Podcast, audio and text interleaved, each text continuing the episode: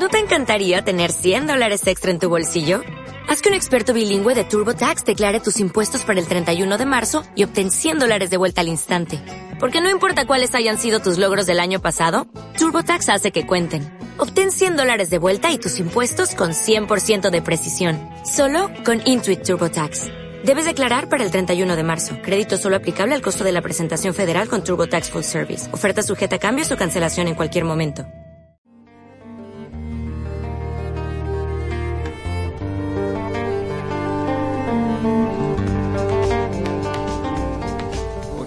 Páginas carmelitanas, páginas carmelitanas, páginas carmelitanas, páginas carmelitanas, páginas carmelitanas.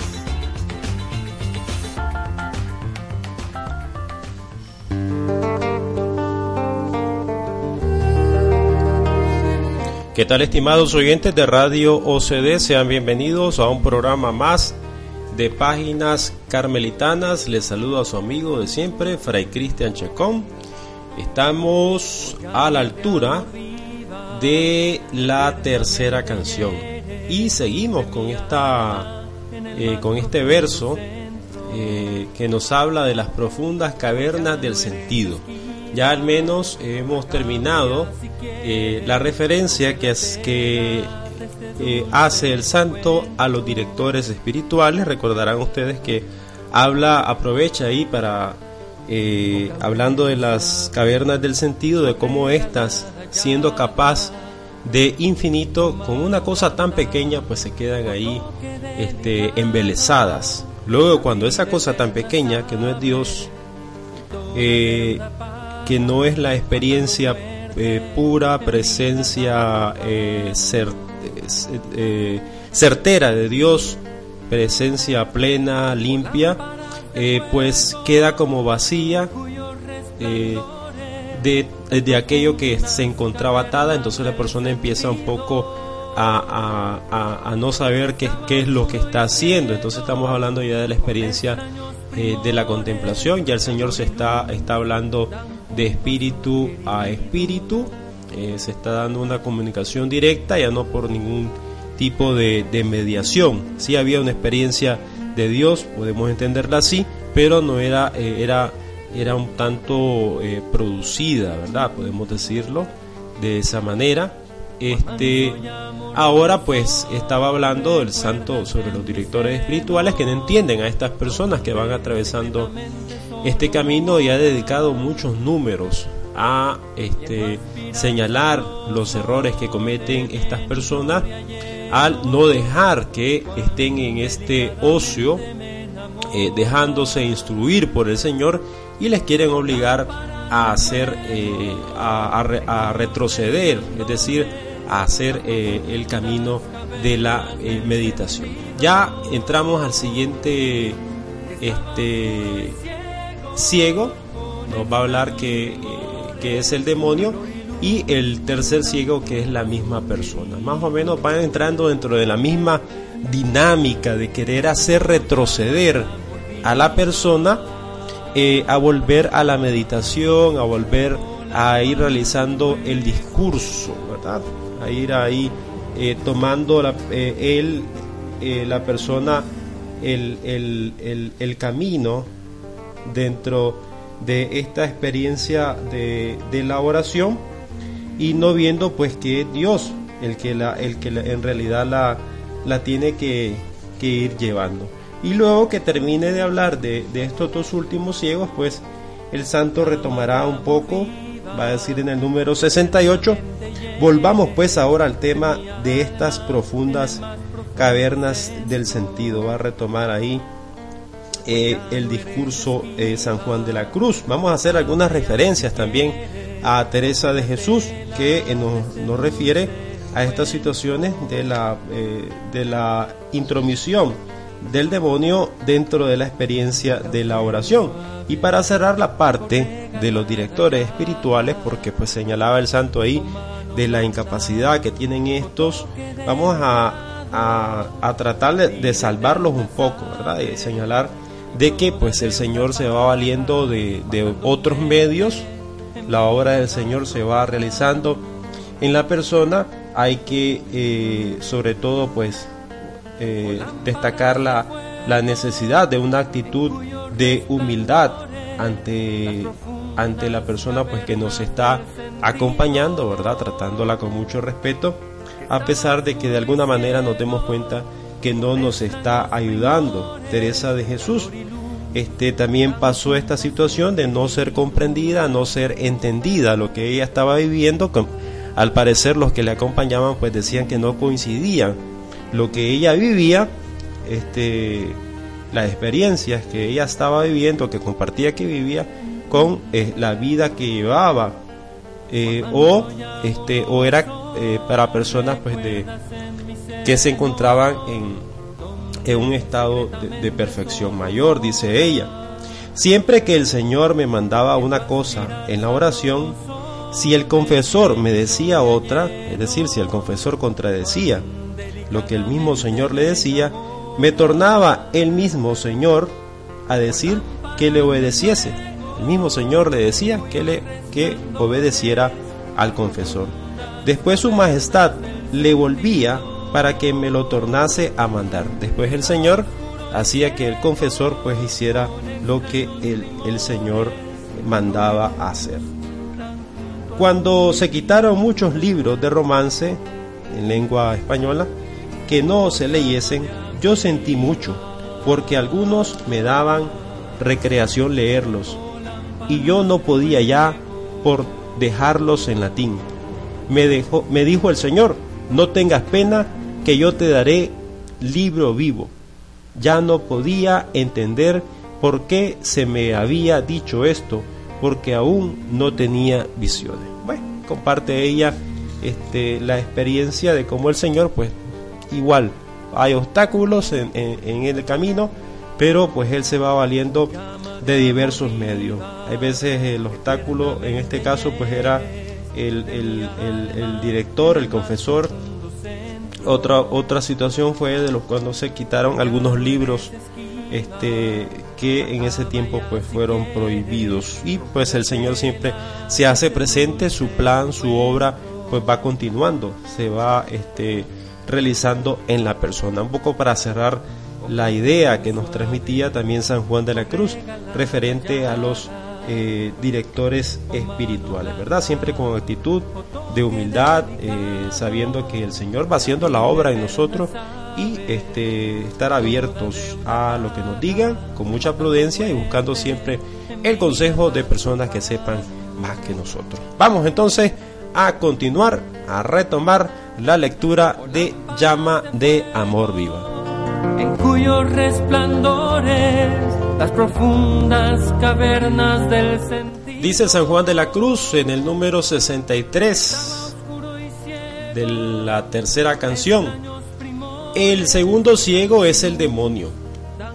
El segundo ciego que dije que podría estorbar este, este recogimiento del alma es el demonio que quiere como él es ciego, también el alma lo sea.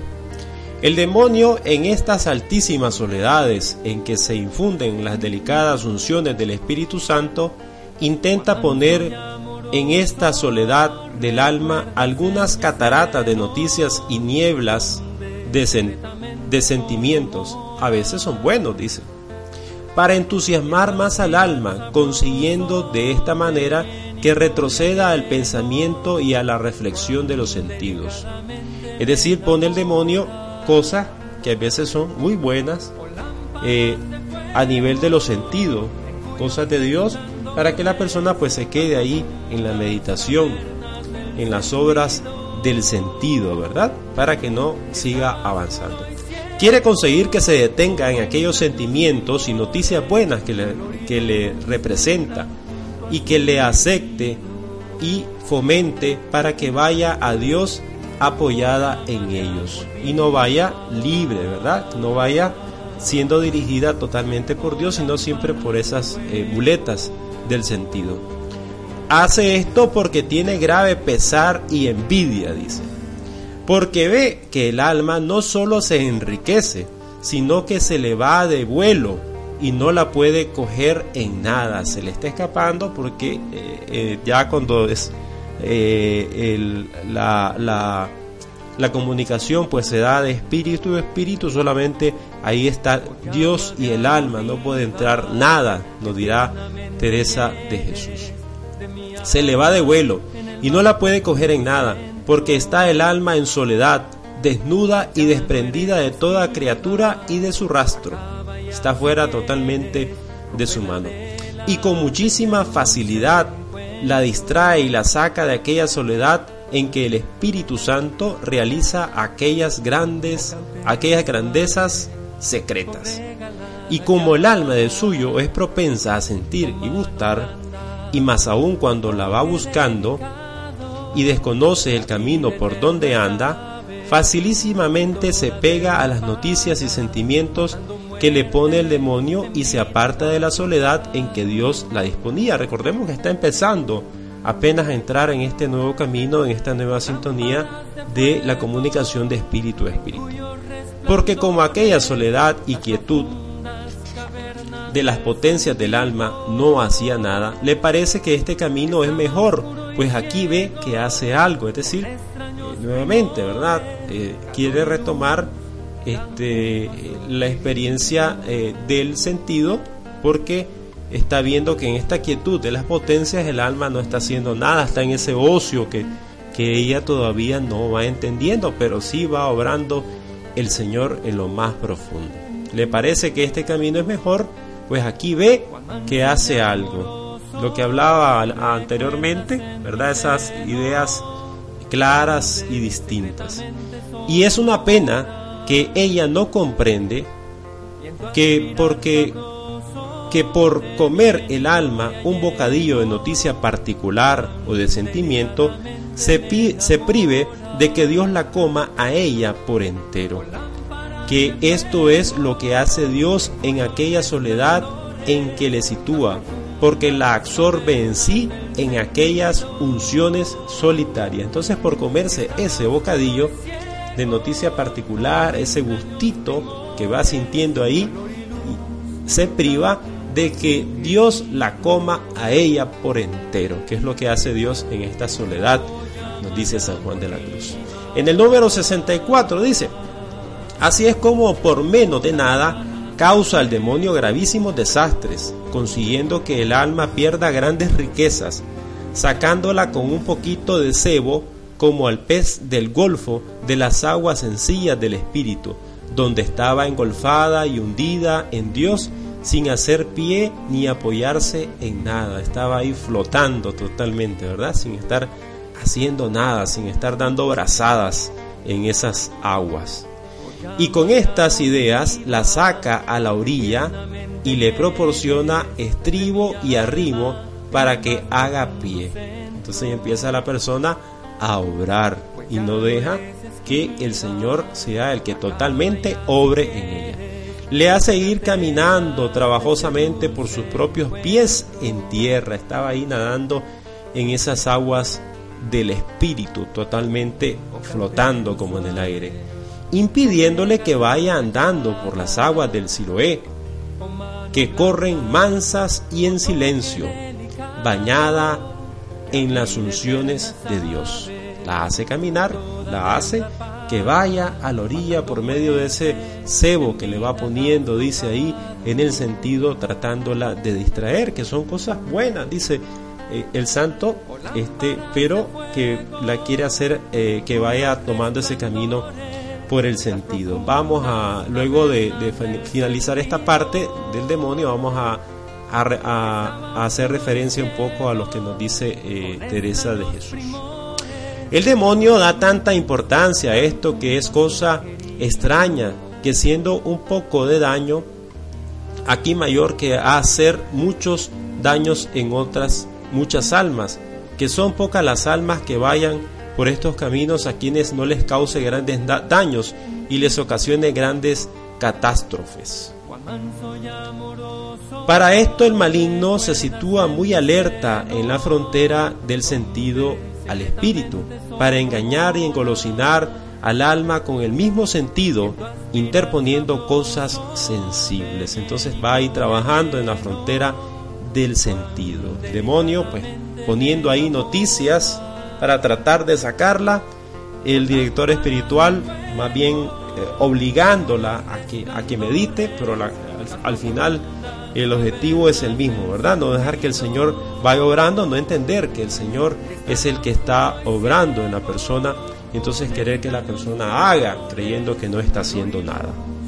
Y piensa el alma que en ello no pierde nada, y por ello deja de entrar en lo interior del esposo y se queda a la puerta a ver lo que pasa afuera en la sensibilidad. No entra, ¿verdad? A la interior bodega, no entra eh, plenamente en el aposento donde se encuentra eh, el Señor en el centro, en el castillo, sino que se queda ahí afuera eh, viendo lo que pasa fuera de la puerta. Por eso dice Job, el demonio, en la tierra nadie es el igual a él, que fue creado intrépido, se encara con todo lo elevado. Es decir, pelea con la elevación espiritual de las almas para derribarla. Y así, si algún alma se le escapa y pasa al alto recogimiento, como de otro modo no la puede distraer, la hace con fantasías horrorosas, temores o dolores corporales.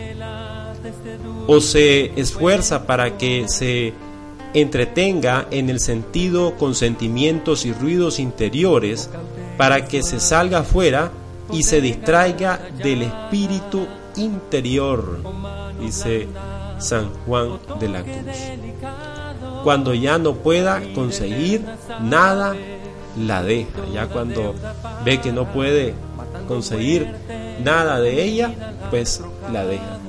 Pero le resulta tan fácil impedir y destrozar las riquezas de estas preciosas almas que aún apreciando él más esto que derribar a muchas almas vulgares, no lo considera una gran victoria por la facilidad con que lo consigue y por lo poco que le cuesta. Entonces es más difícil pues hacer eh, e impedir y destrozar estas riquezas que van produciendo en estas personas que ya van por este camino, lo disfruta más que hacerlo con otros, pues que van iniciando porque le resulta más fácil.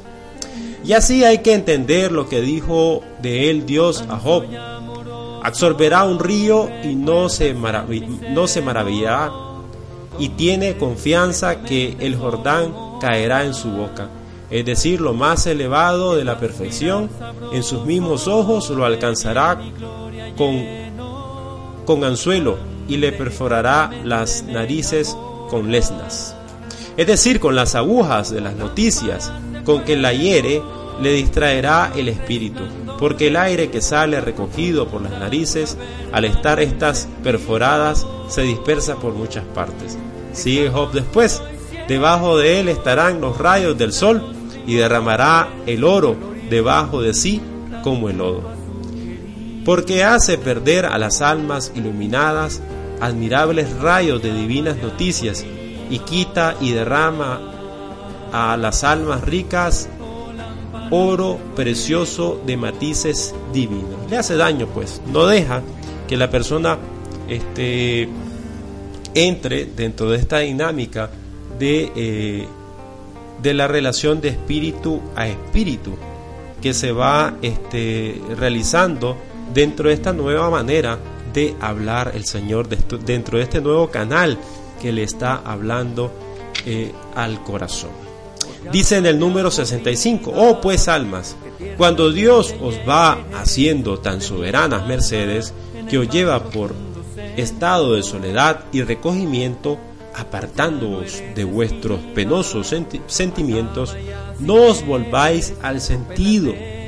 Dejad vuestras meditaciones, que si antes ayudaban para dejar el mundo y a vosotras mismas cuando aún erais principiantes, ahora que Dios os concede la gracia de ser el obrero, será obstáculo e impedimento. Ahora el Señor les concede esa gracia de que Él es el obrero, dirá la santa, él, él es el hortelano, Él es el que está trabajando ahora en ese huerto. Y este, pues, dice el santo, apártense de vuestros penosos eh, sentimientos y no volváis al sentido. Ella está hablando de personas pues que se encuentran adelantadas ya dentro de esta experiencia, la están iniciando, pero ya van muy adelante. Teresa de Jesús aconsejará que ya cuando se encuentren pues dentro de la meditación, dentro de la experiencia de la contemplación, pues muchas veces eh, a los inicios sucede de que no de una vez de presto pues se entra estando ya en la oración a la eh, experiencia contemplativa, siempre recomienda a ella iniciar con la meditación y luego el Señor va a, tomar las potencias, ¿verdad? Las va a dejar embebidas y las va a detener.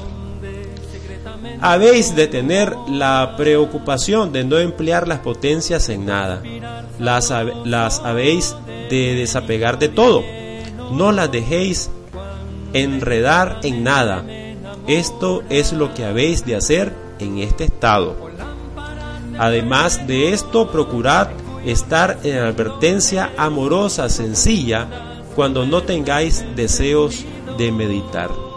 ¿Ves? Ahí está un poco ahí conectando con lo que recomienda eh, Teresa de Jesús, ¿verdad? No, no, no están los deseos de meditar, todavía al parecer no está entrando en la experiencia contemplativa, entonces estar en la advertencia amorosa. No hay que forzar al alma, no hay que, ya se tuvo la experiencia de, de contemplación que dura un rato, no dura mucho, dice Teresa de Jesús, entonces, eh, eh, daño sería querer forzar al alma a una cosa, a querer meditar, eh, queriendo el Señor ponerla en contemplación, o quererse poner uno en contemplación, vaciarse a la fuerza, estando tal vez en el estado o estando invitado a vivir la meditación. No hay que forzar al alma. Lo único que hay que hacer es desasirla de todo y liberarla para que no la turbéis y alteréis su paz y tranquilidad. Entonces es cuando Dios os, os nutrirá las potencias con alimento celestial, precisamente porque las habéis dejado vaciar. Ya están vacías, dice San Juan de la Cruz, y ahora sí se pueden llenar de Dios. Ahí termina eh, la referencia al segundo ciego. Vamos a ver la referencia que hace Teresa de Jesús respecto a la, acción del demonio dentro de la oración. Dice al final de el capítulo 25 del libro de la vida, al final del número 13. El caso es que cuando es demonio parece que se esconden todos los bienes y huyen del alma, todas las virtudes según queda desabrida y alborotada, y sin ningún efecto bueno, porque aunque parece, pone deseos, no son fuertes. La humildad que deja es falsa, alborotada y sin suavidad. Paréceme que a quien tiene experiencia del buen espíritu lo entenderá. Ah, dice en el 14, siempre en el capítulo 25. Con todo puede hacer muchos embustes el demonio, y así no hay cosa en esto tan cierta que no lo sea más temer e ir siempre con aviso, y tener maestro que sea letrado y no le callar nada, y con esto ningún daño puede venir, aunque a mí hartos me han venido por estos temores demasiados que tienen algunas personas. Entonces no quedarse callada, dice ella, y buscar la ayuda necesaria. Estaba ahí en esa situación de, duda, de intranquilidad, este, referente a los demonios, pero después cae en la cuenta, después de haber recibido también la ayuda, la compañía, de, este, de que hay que temerle a otras cosas, como a uno mismo, ¿verdad? A uno mismo, dice en el número 21. ¿Qué espantado nos traen estos demonios? porque nos queremos nosotros espantar con otros hacimientos de honras y haciendas y deleites, que entonces juntos ellos, con nosotros mismos, que no, nos somos contrarios, amando y queriendo lo que hemos de aborrecer, mucho daño nos harán, porque con nuestras mismas armas les hacemos que peleen contra nosotros, poniendo en sus manos con las que nos hemos de defender. Esta es la gran lástima. Mas si todo lo aborrecemos por Dios y nos abrazamos con la cruz y tratamos de servirle de verdad, huye él de estas verdades como de pestilencia. Es amigo de mentiras y la misma mentira no hará pacto con quien anda en verdad. Entonces, si se anda en verdad, no hay que temerle, dice ella al demonio. Dice en el 22, plega al Señor que no sea yo de estos, sino que me favorezca su majestad para entender por descanso lo que es descanso, y por honra lo que es honra, y por deleite lo que es deleite, y no todo al revés. Y una higa, una señal con la mano, para todos los demonios, que ellos me temerán a mí. No entiendo estos miedos. Demonio, demonio, a donde podemos decir Dios, Dios y hacerle temblar al demonio. Así dice Teresa de Jesús, un poco referente también a esta experiencia de la acción del demonio dentro de la oración. No hay que temerle, entonces actúa, puede estar ahí molestando, pero es más poderoso el Señor. Vamos a la pausa musical y ya regresamos con más aquí en Páginas Carmelitanas con la lectura del libro de la llama de amor viva.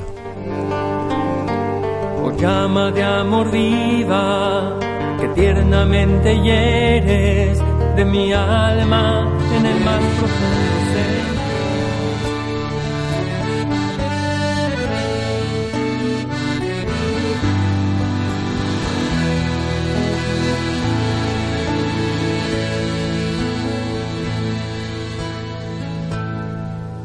Tras un amoroso lance y no de esperanza falto, volé tan alto, tan alto, que le di a la casa alcance.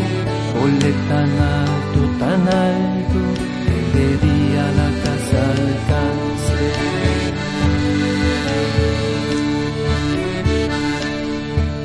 Para que yo alcance diese a este lance tan divino, tanto volar me convino que de vista me perdiese y con todo en este trance, en el vuelo quedé falto, mas el amor fue tan alto que le di a la casa alcance, mas el amor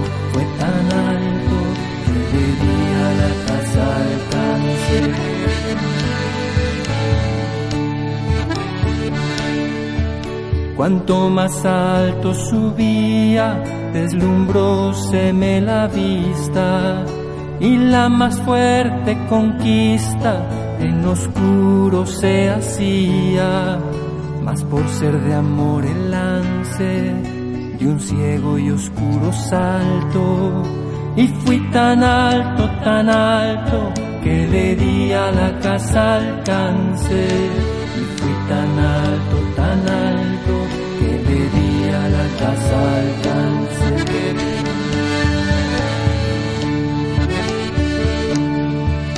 Cuanto más alto llegaba de este lance tan subido, tanto más bajo y rendido y abatido yo me hallaba. Dije no habrá quien alcance y abatíme tanto, tanto, que fui tan alto, tan alto, que le di a la casa alcance. Y fui tan alto, tan alto, que le di a la casa alcance.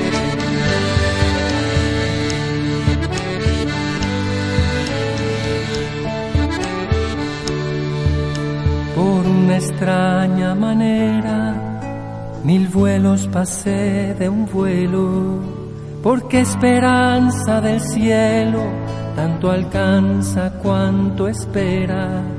Esperé solo este lance y en esperar no fui falto, pues fui tan alto, tan alto que le di a la casa alcance y fui tan alto, tan alto que le di a la casa alcance.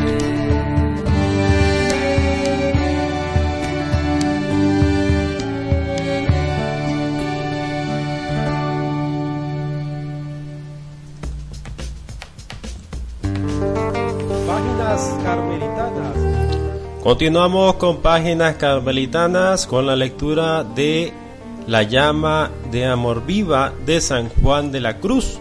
Ahora vamos con el otro eh, partícipe de esta obra que va realizando el Señor, el tercer ciego, que es la persona. Hemos visto todas las dimensiones, cómo ve la acción de Dios, el director espiritual, cómo la va viendo el demonio, ahora cómo la va viendo la persona. Y hay un hilo conductor que es el no saber entender que el Señor va actuando en esta nueva manera de irle hablando a la persona. Dice así el tercer ciego, es la misma alma porque no entiende lo que ocurre, ella misma se aturde y se hace daño. El alma solo sabe orar por el sentido y discurso de la inteligencia. Y cuando Dios la quiere situar en vacío y soledad, en el que no puede usar de las potencias ni hacer actos como ve que no hace nada, procura hacerlo, con lo cual se distrae y se llena de sequedad y de disgusto el alma, que ya estaba gustando de la ociosidad, de la paz y silencio espiritual en que Dios secretamente la estaba poniendo a gusto. Y sucederá que Dios esté luchando por meterla en aquella callada quietud y ella peleando también con la imaginación y con la inteligencia, pretendiendo obrar por sí misma y no va a hacer ni una cosa ni la otra.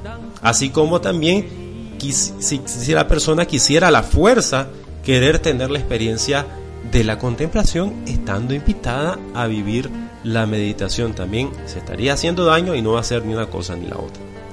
Será como un niño a quien la madre quiere llevar en brazos y él grita y patalea porque quiere ir a pie y ni él anda ni deja que la madre andar. O como el pintor que quiere pintar una imagen mientras otro se la está moviendo, que no hará nada.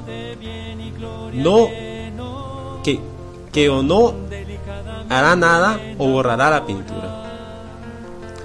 Dice en el 67, tome conciencia del alma que esta quietud de que aunque entonces ella no nota que camina ni que hace nada, camina más que si fuese por su pie, porque la lleva Dios en sus brazos, y por eso, aunque camina al paso de Dios, ella no siente el paso.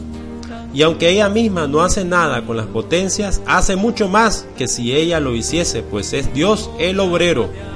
Y no es extraño que ella no lo note, porque el sentido no alcanza lo que en estos momentos obra Dios en el alma, porque lo hace en silencio como dice el sabio, las palabras de la sabiduría, óyense en silencio. Déjese el alma en las manos de Dios y no se ponga en sus propias manos, ni en la de los otros dos ciegos, es decir, el demonio y el director espiritual, que si esto hace y no y no detiene sus potencias en nada, irá segura. Así recomienda el santo antes de retomar el discurso de las cavernas del sentido. Vamos a hacer un poco de referencia a lo que señala Teresa de Jesús dentro del camino de la oración, el no irse por los gustos, el ir iniciando el camino construyendo sobre la roca, eh, llevando la cruz, no construyendo sobre arena. Dice en vida en el número 13, hace de notar, y dígolo porque lo sé por experiencia, que el alma que en este camino de oración mental comienza a caminar con determinación y puede acabar consigo, de no hacer mucho caso, ni consolarse, ni desconsolarse mucho, porque falten estos gustos y ternura, o la de el Señor, que tiene andado gran parte del camino. Si no se anda preocupando, si inicia la oración, si inicia el camino de oración y no se anda preocupando por consuelos, por gustos, por ternura, pues ya este, tiene andado gran parte del camino. Y no haya miedo de tornar atrás, aunque más tropiece, porque va comenzando el edificio en firme fundamento. Sí, que no se está el amor de Dios en tener lágrimas, ni estos gustos y ternura, que por la mayor parte los deseamos y consolamos con ellos, sino en servir con justicia y fortaleza de ánima y humildad. Recibir más me parece a mí eso que no dar nosotros nada. Así eh, describe pues Teresa de Jesús eh, la clave para la perseverancia en la oración. Dice en el 17, siempre en el capítulo número 11, Así que torno a avisar y aunque lo diga muchas veces, no va nada, que importa mucho que de sequedades ni de inquietud y distraimiento en los pensamientos nadie se apriete ni aflija. Si quiere ganar libertad de espíritu y no andar siempre atribulado, comience a no se espantar de la cruz y verá cómo se le ayuda también a llevar el Señor y con él contento que anda y el provecho que saca de todo, porque ya se ve que si el pozo no mana, que nosotros no podemos poner el agua. Verá que es que no hemos de estar descuidadas para que cuando la haya sacarla, porque entonces ya quiere Dios que esté, por este medio multiplicar las virtudes. Hablando un poco de las sequedades dentro de la oración, cuando nosotros oramos, pues, y no, no nos damos cuenta que Dios va obrando en nosotros un poco eh, relacionado con lo que va sintiendo aquí la persona. Retoma en el 68 retoma el discurso sobre las cavernas, luego de haber pasado allá por los tres ciegos, dice en el 68.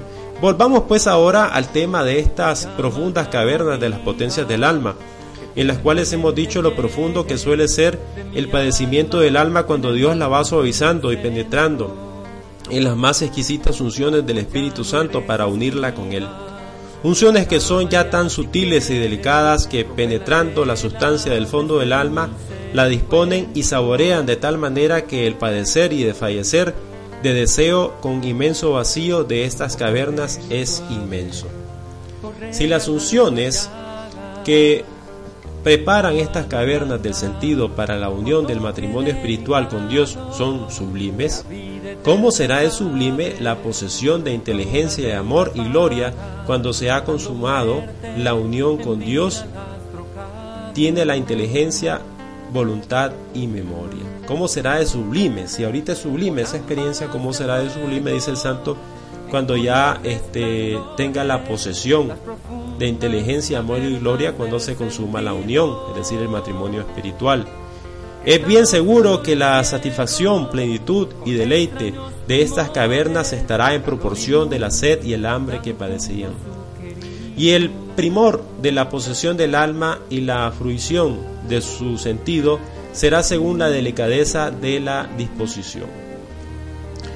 El sentido del alma es la virtud y fuerza que tiene la sustancia del alma para sentir y gozar los objetos de las potencias espirituales con que gusta la sabiduría y amor y comunicación de Dios y por eso a las tres potencias del alma, memoria, entendimiento y voluntad, las llama el alma cavernas del sentido profundas, porque por su medio y en ellas siente y gusta el alma profundamente las grandezas de la sabiduría y excelencia de Dios. Por eso con mucha propiedad la llama el alma cavernas profundas, porque siente, porque como siente que en ellas caben las profundas inteligencias y resplandores de las lámparas de fuego, se da cuenta que tiene tanta capacidad y concavidades, cuantas cosas distintas recibe de inteligencia, de sabores, de gozos, deleites, etcétera, de Dios. Todo ello se recibe y permanece en este sentido del alma, que repito es la virtud y capacidad que tiene el alma para sentir estas inteligencias profundas, poseerlas y gustarlas, cuando las cavernas de las potencias se lo proporcionan. Ocurre lo mismo con el sentido común de la fantasía, que se convierte en el recipiente y archivo de las formas y objeto de los sentidos corporales. Está hablando de la, de los, la comparación del, del sentido del alma, que ya está libre, que ya está vacío y va recibiendo esas noticias de Dios, así como la persona mayormente por experiencia se tiene este, de cómo el sentido común va recibiendo este, el sentido común de la fantasía va recibiendo en su archivo toda la forma y objetos de los sentidos corporales. En este caso, eh, va recibiendo el alma, eh, eh, el sentido del alma va recibiendo las noticias espirituales de Dios. Por lo cual, este sentido común del alma, hecho receptáculo y archivo de la grandeza de Dios, queda tan ilustrado y tan rico cuanto consigue de esta elevada y esclarecida posesión. Entonces, esta persona al final, después de haber pasado ahí, que, no sentía nada, que no percibía nada, pues sí, va a recibir, va a darse cuenta, va a, sentir estas, estas inteligencias, estos sabores, estos gozos y deleites de Dios. Esa va a tener ya esa posesión eh, del alma eh, por medio de su sentido, eh, de su sentido, de su virtud, de su fuerza que tiene en su sustancia para sentir y gozar los objetos de las potencias espirituales con que gusta la sabiduría y amor y comunicación de Dios. Por ahí termina entonces esta larga, este largo verso donde eh, San Juan de la Cruz nos ha descrito estas profundas cavernas del sentido que ya están vacías, preparadas, libres para llenarse de Dios, para gozarlo en plenitud, en verdad. Gracias por su atención Estamos llegando casi a los últimos programas, más o menos nos quedarán cerca de cuatro o tres programas, máximo cinco, para finalizar el libro de la llama de amor viva. Estamos ahí viendo eh, qué opción les presentamos para la siguiente temporada, la siguiente eh, lectura.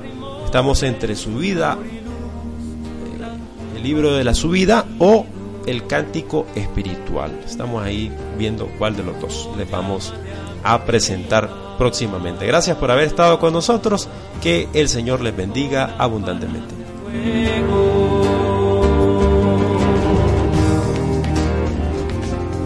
Páginas carmelitanas, páginas carmelitanas, páginas carmelitanas, páginas carmelitanas, páginas carmelitanas.